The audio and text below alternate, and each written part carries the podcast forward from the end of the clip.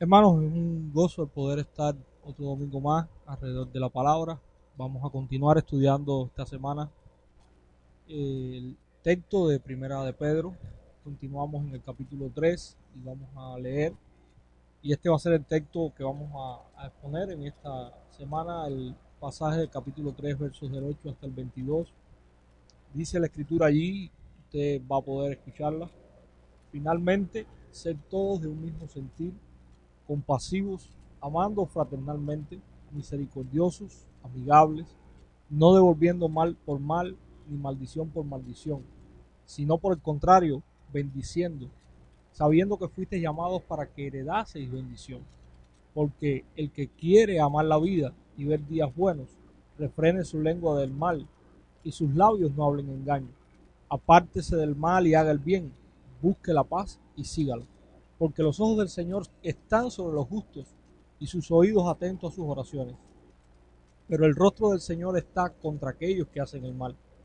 ¿Y quién es aquel que os podrá hacer daño si vosotros seguís el bien? Mas también si alguna cosa padecéis por causa de la justicia, bienaventurados sois.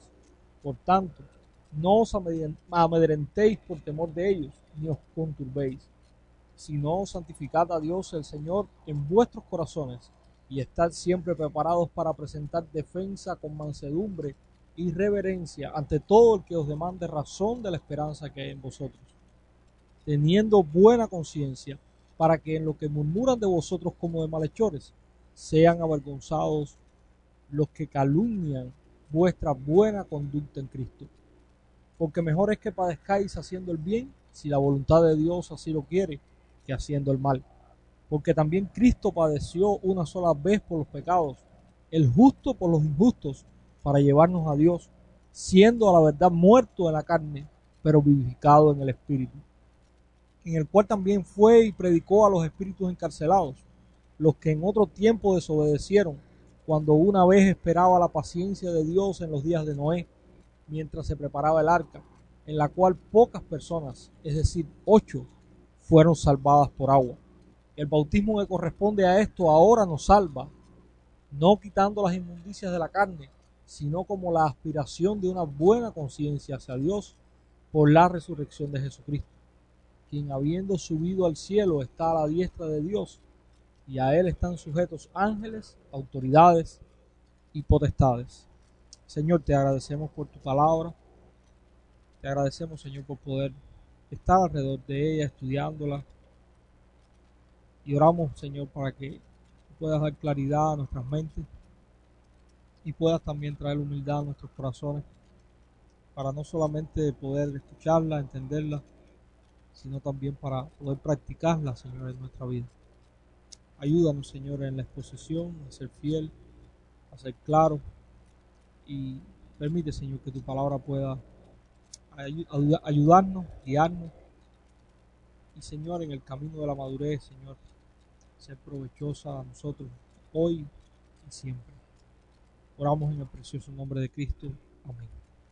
Hermanos, continuamos eh, en nuestra exposición, en nuestro estudio de esta hermosa carta y sin lugar a dudas el Evangelio no nos desliga en muchos sentidos de la vida en este mundo, sino nos impulsa a vivir de una manera diferente y digna del llamado y el rescate que fue logrado por nosotros el apóstol Pedro ha estado realizando un recorrido por las verdades más importantes del Evangelio, que confieren la gran esperanza que fue dada a los creyentes. Se nos enseña del pacto de redención y de cómo la bendita Trinidad continúa obrando para guiar y guardar a los que salvó hasta llegar a casa. Ahora también el apóstol hace un llamado en forma de ruego para que ese remanente que goza de tamañas bendiciones y que disfruta una herencia y esperanza inigualable, viva en consecuencia con su fe y con el ejemplo de nuestro Señor Jesucristo. Hoy vamos a continuar hablando de cómo debemos vivir. Y ya veíamos cómo debemos hacerlo ante los gobernantes y aquellos que tienen un puesto de superioridad sobre nosotros. En segundo lugar, el Señor nos guiaba a vivir santamente en nuestros matrimonios. Y hoy también queremos ver cómo vivir como creyentes en medio de una sociedad que puede tornarse, y de hecho muchas veces se torna hostil en primer lugar, eh, este texto nos enseña y, vemos allí, podemos mirar que Pedro está haciendo una súplica a la unidad y el amor entre el pueblo de Dios. Cuando leemos ahí los primeros dos versículos, él dice finalmente y está terminando, culminando toda la idea que ha estado desarrollando en todo este capítulo. Y él dice finalmente, ser todos de un mismo sentir, compasivos, amando fraternalmente, misericordiosos, amigables, no devolviendo mal por mal ni maldición por maldición, sino por el contrario, bendiciendo, sabiendo que fuiste llamados para heredar la bendición. La mayoría de nosotros estamos muchas veces dispuestos a tener este mismo sentir, pero siempre y cuando el mismo sentir sea lo que yo siento. Pero el mismo sentir es el de la mente de Cristo, ese es el sentir que nos está hablando el apóstol Pedro allí, como también el apóstol Pablo nos enseña en su primera epístola a los Corintios en el capítulo 2, verso 16. Y es que la, idea, mis hermanos, que debe tener un cristiano cuando ve un texto como este es que nuestro sentir debe ser el sentir de Cristo y no el sentir nuestro. Y cuando nosotros estamos frente a un texto como este en la escritura, básicamente la, escritura nos está haciendo un llamado a la humildad.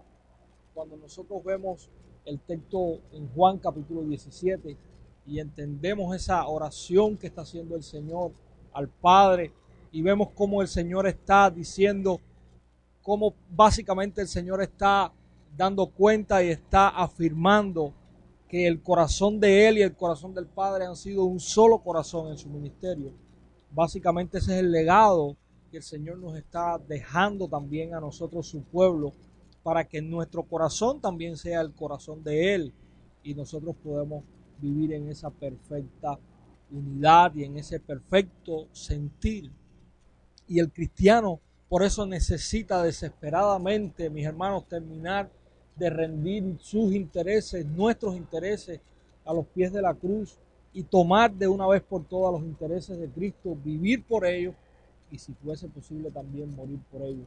Cuando el pueblo de Dios hace esto, irremediablemente, irremediablemente llegará entonces a la verdadera unidad de la cual la Biblia nos habla y también nos llama.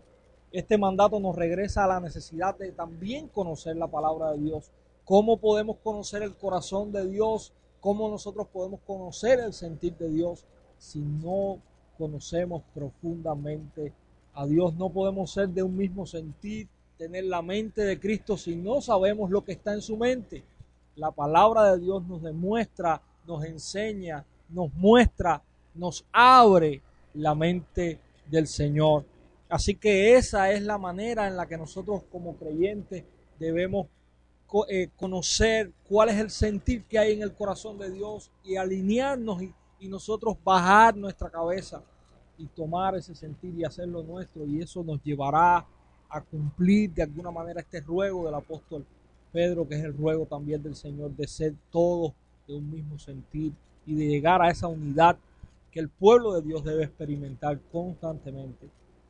También como imperativos en este texto dice, continúa el apóstol Pedro llamándonos a ser compasivos, fraternales, amigables, y Pedro describe este tipo de amor tierno que debería haber en el pueblo de Dios compasivos, fraternales, misericordiosos y corteses. Así es como los cristianos deben tratarse, con este grado, con esta magnitud de amor. Y él recuerda que esta es la medida que dio Jesús al mundo para identificarnos a nosotros. Estamos recordando allí Juan capítulo 17. Así Jesús dijo, en esto conocerán todos que sois mis discípulos si tuviereis amor los unos por los otros. También allí en Juan capítulo 13, versículo 35, el Señor nos hace este llamado. Jesús no nos mandó simplemente o llanamente a querer a nuestros hermanos, sino que Él nos mandó a amarlos, amarlos y amarlos de una manera tan grandiosa como Él también nos amó a nosotros. Dice también, hay otros imperativos ahí en este texto, no devolviendo mal por mal ni maldición por maldición, sino por el contrario, bendiciendo. Y este es el desafío más grande que tenemos a la hora de amar a otros. No es el desafío de amar a aquellos que nos aman, sino de amar a aquellos que no precisamente sienten o demuestran amor para nosotros. Ese es el desafío que ahora Pedro nos está trayendo. No seamos o no correspondamos de la misma manera que aquellos que nos hacen mal, eh, nosotros no debemos corresponder de la misma manera. Y básicamente esta es la medida del amor que Pedro nos está desafiando y que el Señor nos está animando también a través de su apóstol en esta carta. Ninguna disputa o argumento o conflicto personal debe quedarse entre los creyentes. Aun si un cristiano, como decimos, se pasa de la raya, la respuesta amorosa de los otros cristianos debe hacer que el problema sea o se vea pequeño y corto. La reacción natural a la hostilidad en el mundo es la represalia. De esto es lo que se tratan todos los terribles conflictos que hoy vemos en el mundo. Alguien hace mal a otra persona y esta otra persona se dedica todo el resto de su vida a tratar de responder o corresponder de la misma manera.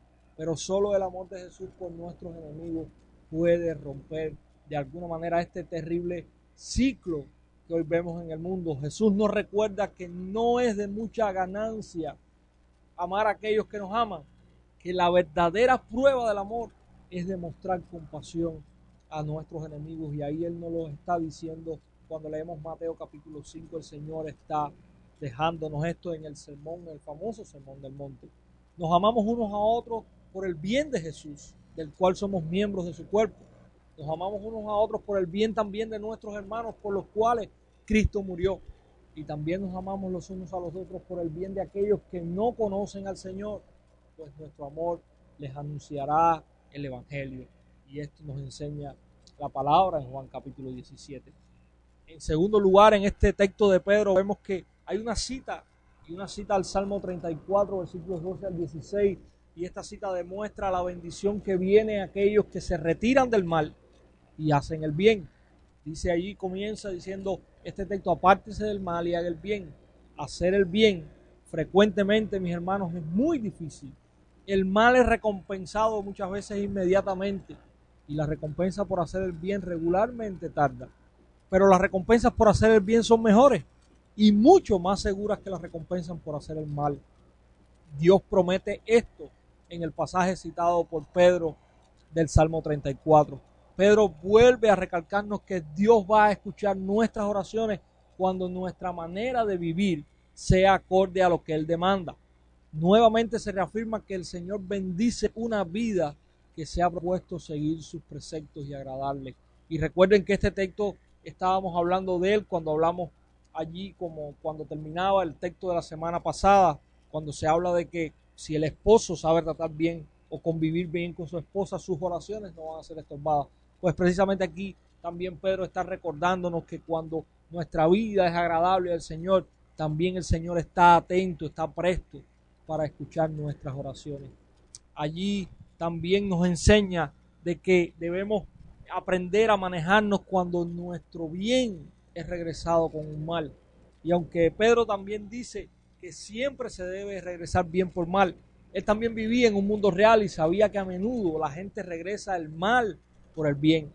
Y allí hay un escritor que dice, el no ser odiado por el mundo, el ser amado, halagado y acariciado por el mundo, es una de las posiciones más horribles en la cual se pueda encontrar un cristiano. Miren qué interesante. ¿Qué cosa tan mala ha hecho? Preguntó el sabio antiguo, que él habla bien de mí. Es algo tan extraño, mis hermanos, tan extraño que el bien sea tenido a bien, valga la redundancia, que miren lo que dice este escritor, ¿qué habré hecho para que esta persona hable bien de mí? Y Pedro nos recuerda que hay bendición, mis hermanos, hay bendición para nosotros aun cuando padecemos por causa de la justicia. Dios nos cuidará, especialmente cuando padecemos injustamente. Jesús habló de la misma actitud cuando dijo, y no temáis a los que matan el cuerpo, mas el alma no pueden matar. Temed más bien a aquel que puede destruir el alma y el cuerpo en el infierno. La presencia o posibilidad de sufrir por hacer el bien no debería nunca alejarnos de hacer el bien. Y vuelvo a repetir la idea, la presencia o posibilidad de sufrir por hacer el bien no debería nunca de alejarnos a hacer este bien, sino que deberíamos dar un lugar especial y como dice la escritura, santificar a Dios en vuestros corazones y también siempre estemos listos para explicar nuestra fe o para presentar defensa, como dice el texto, haciéndolo siempre con la actitud correcta, con mansedumbre y reverencia. Otros manuscritos dicen santificad a Dios el Señor en vuestros corazones, como santificad a Cristo como Señor en vuestros corazones. Estos son varios, varios, eh, varias maneras en que la palabra, este texto es traducido en la escritura. Y el significado simple del mandato es que en el centro de la vida debe haber un Señor y ese Señor es Cristo. Podemos estar preparados para presentar defensa si nos, si nos hemos preparado en conocer la Biblia. Y volvemos a retomar este, esta, esta idea. No podemos presentar defensa de algo que nosotros mismos no hemos conocido y experimentado. Y Pedro sabía lo importante que era para presentar defensa con mansedumbre y reverencia ante todo el que os demande, dice el apóstol. Él fue puesto en situaciones así y ahí en el libro de los Hechos lo vemos en el capítulo 2, en el capítulo 3, en el capítulo 4 y también en el capítulo 5. Y en cada situación Pedro confiaba en el poder del Espíritu y fue capaz de presentar esa defensa y una defensa poderosa que trajo la conversión de miles de personas. Y ahí podemos estudiar estos textos. Nuestra buena conducta, cuando nuestro bien es regresado con mal, podemos demostrar que los otros están mal acerca de nosotros y eso en algún momento y de alguna manera los va a avergonzar por haber, haber hablado en contra de vida y de actitudes piadosas. Ninguno de nosotros quiere sufrir, pero si debemos sufrir, que sea por hacer el bien, no por hacer el mal. A veces los cristianos son odiosos y ofensivos y sufren por ello, pero realmente no deberíamos estar sufriendo por motivos incorrectos. Deberíamos sufrir por el Evangelio, no por hacer lo malo. Mis hermanos, también en este texto podemos aprender que Jesús demuestra cómo, cómo eh, podemos sufrir por hacer el bien. Jesús es nuestro modelo, Jesús es nuestra guía, Él es eh, lo que nosotros tenemos como, como el reflejo de lo que nosotros debemos hacer. Y ahí Pedro nuevamente, como lo hizo en el capítulo 2, nos vuelve a mostrar, miren, aquí está el ejemplo. Y ahí dice que que Jesús en primer lugar, a través de su sufrimiento piadoso, Él, Jesús, nos trajo a Dios. Dice, porque también Cristo padeció una sola vez por los pecados, el justo por los injustos, para llevarnos a Dios, siendo a la verdad muerto en la carne, pero vivificado en el Espíritu. Jesús padeció una sola vez por los pecados. Ya no hay ningún sacrificio, ninguna expiación que pueda complacer a Dios aún nuestro propio sufrimiento no pagará por nuestros pecados. El precio ya fue pagado. Aunque Pedro usa el sufrimiento de Cristo como motivación y fuerza para sus lectores afligidos, también debemos recordar que Pedro apartó el sufrimiento de Jesús de todos los demás. Espurio recordó el sufrimiento heroico de un hombre piadoso y esta así lo cuenta y dijo, recuerdo haber leído en el libro de Mártires de Foxe la historia de un hombre de Dios quien estaba obligado a morir por Cristo. Ahí estaba él, calmado y en silencio, hasta que sus piernas habían sido quemadas. Y los espectadores vieron cómo su cuerpo impotente se caía de las cadenas hasta el carbón, y ninguna característica se podía distinguir. Pero uno de los que estaba cerca se sorprendió al ver que el pedazo de carne muerta abría su boca y saliendo dos palabras de ella. ¿Y cuáles suponen que fueron? Dice Spurion, dulce Jesús, y después el mártir se cayó de las cadenas y al fin su vida se había ido. Ese santo tenía la dulce presencia de Jesús para ayudarlo en su horrible sufrimiento, pero Jesús no tuvo, mis hermanos, la dulce presencia de su Padre en la cruz, sino que Dios el Padre lo trató como si él fuera el enemigo, como el blanco de la justa ira de Dios. En este sentido, el sufrimiento de Jesús en la cruz fue peor que cualquier otro sufrimiento por un mártir. Tal vez no el peor en el aspecto físico, aunque sí fue bien fuerte y violento, pero ciertamente en el sufrimiento espiritual y en la experiencia total. Es casi como si el apóstol hubiese dicho, ninguno de ustedes han sufrido en comparación con él. O al menos hubiese dicho, él es el príncipe de los que sufren.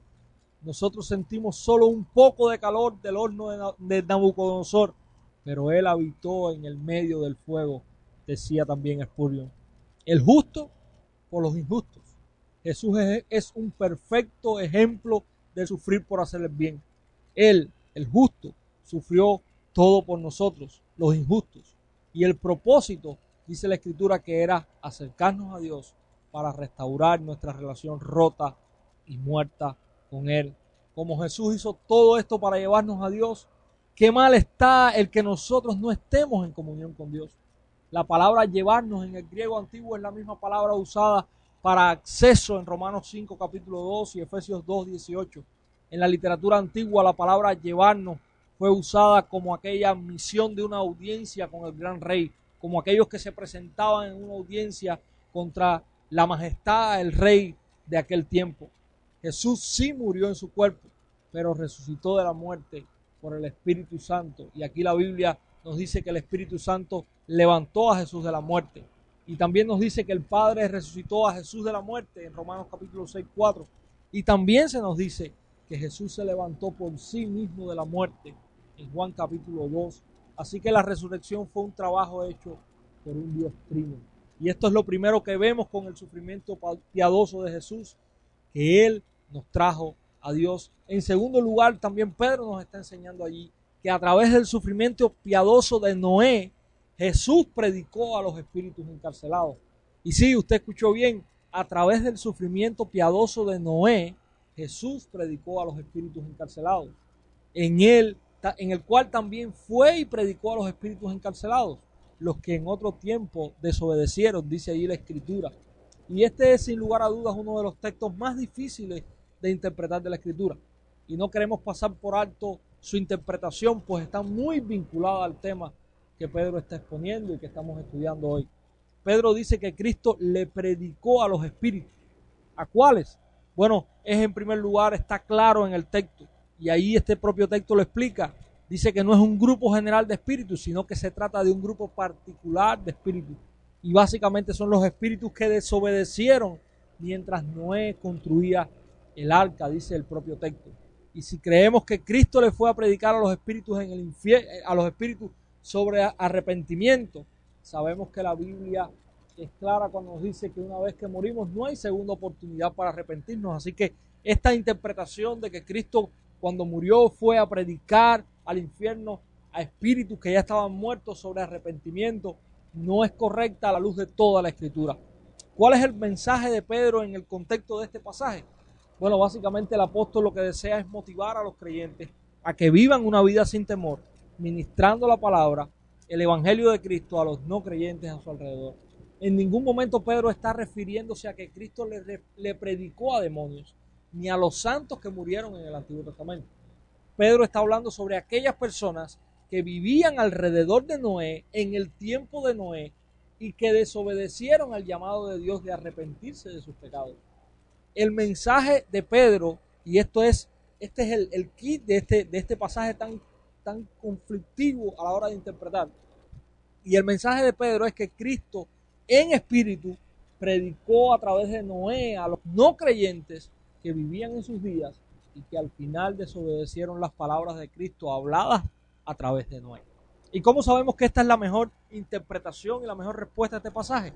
Bueno, cuando, y siempre les digo que no podemos hacer teología de dos versículos, cuando entendemos el, contexto más amplio de la epístola y vemos ahí lo que Pedro mismo nos está diciendo en primera de Pedro 1.11, entendemos que Pedro usa este tipo de lenguaje de cómo Jesús estuvo ministrando y hablando a, hombres en, el, en, la, en, la, época del Antiguo Testamento.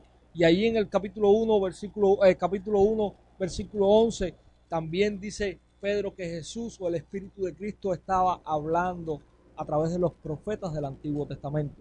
Y esta básicamente es la idea que Pedro está desarrollando cuando habla acerca de la obra de Cristo ah, en medio de hombres que vivieron muchos años antes que él y está hablando precisamente de cómo el Espíritu de Cristo está ministrando en el Antiguo Testamento. Primeramente en, el capítulo 1 a través de estos, de estos profetas y ahora está diciendo o está eh, reflejando cómo el Espíritu de Cristo también habló en el tiempo de Noé, a través de Noé, este hombre justo que Dios usó para predicar todo el tiempo que estuvo construyendo el arca y al final no hubo arrepentimiento y solo él, sus hijos y las esposas de sus hijos fueron salvadas de aquel diluvio. Entonces, esta es la segunda enseñanza que tenemos aquí en este pasaje relacionada con el sufrimiento. Y es que a través del sufrimiento piadoso de este hombre, de este justo, Noé, Jesús, a través de su espíritu puesto en este hombre, predicó a los espíritus encarcelados. Hemos sido lavados para la piedad, mis hermanos. Y esta es la tercera también idea que desarrolla Pedro allí. Y Pedro hace un dibujo con palabras, así como la salvación de Noé con referencia al juicio de Dios está conectada con el agua. Y miren qué interesante, también la salvación de los cristianos está conectada con el agua, el agua del bautismo. El agua del diluvio lavó el pecado y la maldad y trajo al mundo a un nuevo y fresco comienzo ante, Dios. El agua del bautismo también hace esto, proporcionando un paso de lo viejo a lo nuevo. Al mismo tiempo, Pedro es cuidadoso de apuntar que no es meramente el agua del bautismo la que nos salva, sino la realidad espiritual detrás de la inmersión en el agua. Lo que en realidad nos salva es la aspiración de una buena conciencia hacia Dios, dice Pedro allí, una conciencia hecha buena a través del completo trabajo de Cristo, no por nuestros méritos. Y vemos la plenitud de la obra de Jesús por su exaltación a la diestra de Dios el Padre y la sumisión de todos los espíritus creados a Él. Dice ahí que todos, que todos están creados, eh, sujetos a Él, perdón, ángeles, autoridades y potestades. Así que a pesar de que Jesús sufrió por hacer el bien, Él tuvo el último triunfo. El ejemplo de Jesús prueba el punto de primera de Pedro 3.9. Cuando sufrimos por hacer el bien, heredaremos bendición. Jesús ha subido al cielo es lo mejor para nosotros que Él ahora esté allí. Y Espurio relacionaba esto a cómo el sumo sacerdote, ministrando a Israel el día de la expiación, desaparecía en un momento de entre la gente y se iba detrás del velo al lugar santísimo. Y Espurio decía, aunque él no estaba con ellos, estaba con Dios, lo cual era mucho mejor para ellos. El sumo sacerdote era más útil para ellos dentro del velo que fuera de él. Estaba haciendo fuera de su vista lo que no podría lograr enfrente de ellos, decía, dice. Me gozo al pensar que mi Señor está con el Padre. A veces no puedo estar cerca de Dios. Mi acceso parece estar bloqueado por mi enfermedad, pero Él siempre está con Dios para pedir por mí, decía este gran predicador Charles Spurgeon. Como Jesús ha subido al cielo, su iglesia está salvo. Que no tiemble su iglesia, que no piense en poner fuera la mano de la incredulidad para estabilizar el arca del Señor. La historia de la iglesia será la historia de Cristo repetida. Ella será traicionada, ella será azotada, ella será falsamente acusada y escupida. Es probable que sea crucificada y su muerte será segura, pero se levantará de nuevo. Su maestro se levantó y como él se levantará y recibirá la gloria. Nunca podrás matar a la iglesia hasta que puedas matar a Cristo y nunca podrás derrotarla hasta que derrotes al Señor, quien ya tiene la corona del triunfo. Así decía también Charles Spurgeon. Hermanos, hemos sido convocados a vivir con buena conciencia, demostrando la piedad que es el fruto de corazones transformados por el Evangelio y guiados por el propio ejemplo de nuestro Señor. Que las marcas de nuestro sufrimiento puedan ser olor ante el trono de la gracia de nuestro Señor. Vivamos vidas piadosas en medio del sufrimiento. Que el Señor nos bendiga y nos ayude.